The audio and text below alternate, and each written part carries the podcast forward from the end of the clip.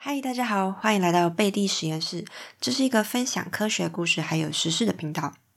今天我们要来讲一本书，叫做《与成功有约：高效人士的七个习惯》。之后会想要做一些说书的内容主要是我知道会听 podcast 的你们应该都非常的忙，那可能偶尔啊在 YouTube 上面会看到一些呃说书的影片，但是那些说书的影片基本上都是，比如说一二三四五六七八就把重点。讲出来，然后就结束了。那一种影片比较像是导读，它比较没办法把这个书的精神传递给各位，因为毕竟是厚厚一本书，它不可能就是三言两语就结束了吧。所以呢，我会比较想要以嗯深入探讨讨论的方式，然后分章节，慢慢的告诉大家这本书它到底在讲一些什么。所以你听完我的 podcast 就等于看完了这本书喽。今天这本书虽然它的中文标题是《与成功有约》，但是我觉得它其实和一般的成功学的书不太一样。它如果你是去看英文的话，它其实它的标题就只是“嗯，高效人士的七个习惯 ”，The Seven Habits of Highly Effective People。呀。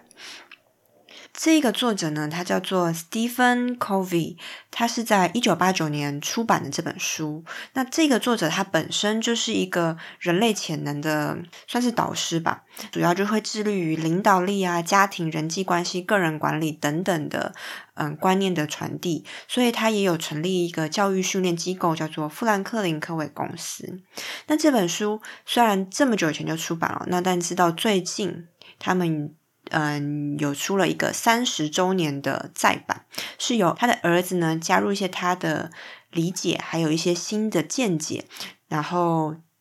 以三十周年的方式再再版这本书。但他其实并没有更改他父亲原著的内容，还有排版的方式。所以呢，你买了这本三十周年纪念版呢，你还是可以看到原本这个作者想要传递的概念。从序这边就可以发现说，嗯，看完这本书的人，他们到底受到了多多少的改变？其实我会知道这本书是看到一个国外的网红推荐的，这网红还蛮特别的，就是他也是一般的那种美妆部落客，嗯，介绍你介绍一些化妆啊、时尚产品，但是呢，他看很多书，我觉得这个是台湾网红比较缺乏的。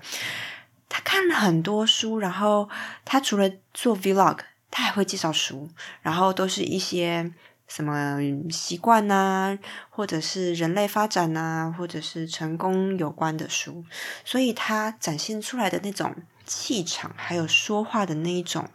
扎实程度，就跟一般的那种网红不一样。其实这一本它不是一般的成功学书，因为我们大家对于成功学书可能就是啊，在教你如何有领导力，如何做时间管理，如何比如说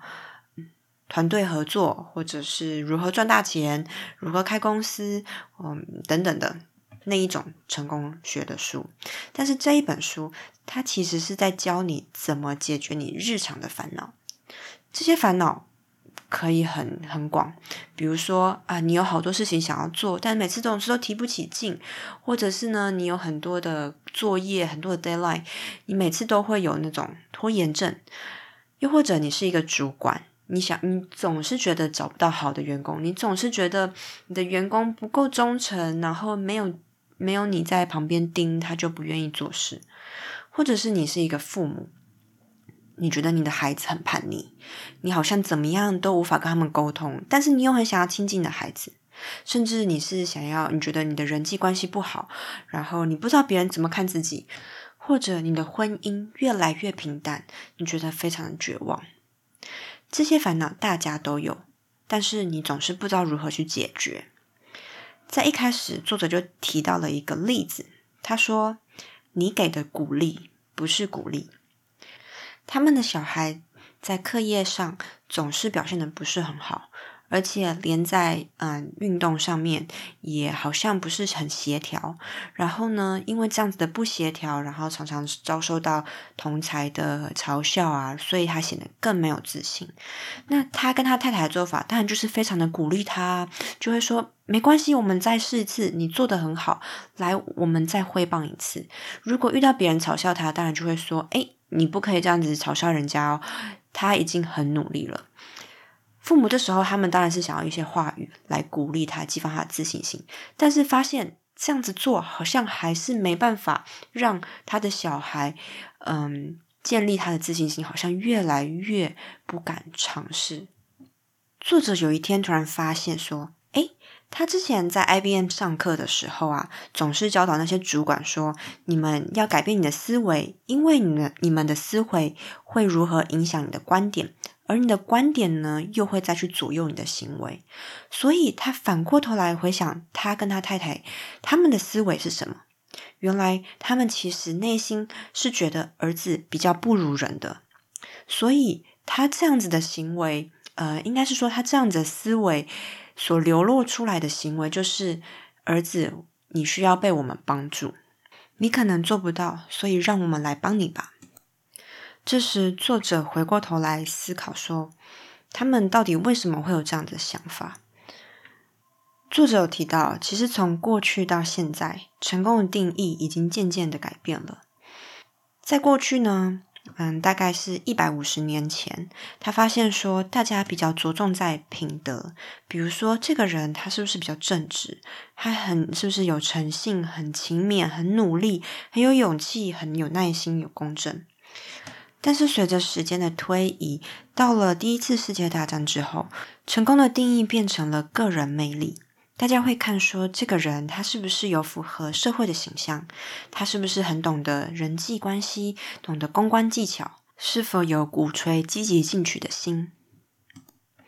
其实我觉得这个观点呢，也可以用在我们中国文化上面。比如说，我们在看。古代的皇帝的时候，我们可能会说啊，这个皇帝他很仁慈，或者是呢，他很注重民生，呃，老百姓的生活。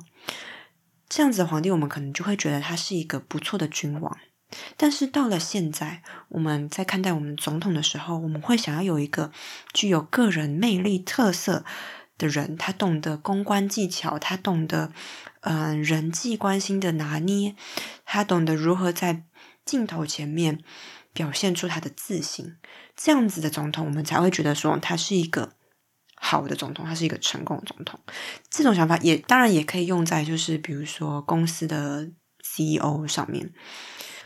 所以作者就提到说，现在很多的成功学的书，它就是在教你怎么速成达到这种我们现在所谓的。个人魅力的成功，他教你如何时间管理，如何有效的学习，如何增加你的社交能力，然后呢，比如说增加自信啊等等。但是他忘记了人本身最重要的品德，就是因为这种概念呢，嗯，让这个作者他们觉得说，哎。儿子好像只要没有那么外向，或者是运动比较没不是那么出色，就好像有失颜面。他们忘记了儿子本身他的特质是什么，他真正想要的是什么，他的幸福在哪里？一旦他们发现了这个问题，作者呢也就扭转了他的思维，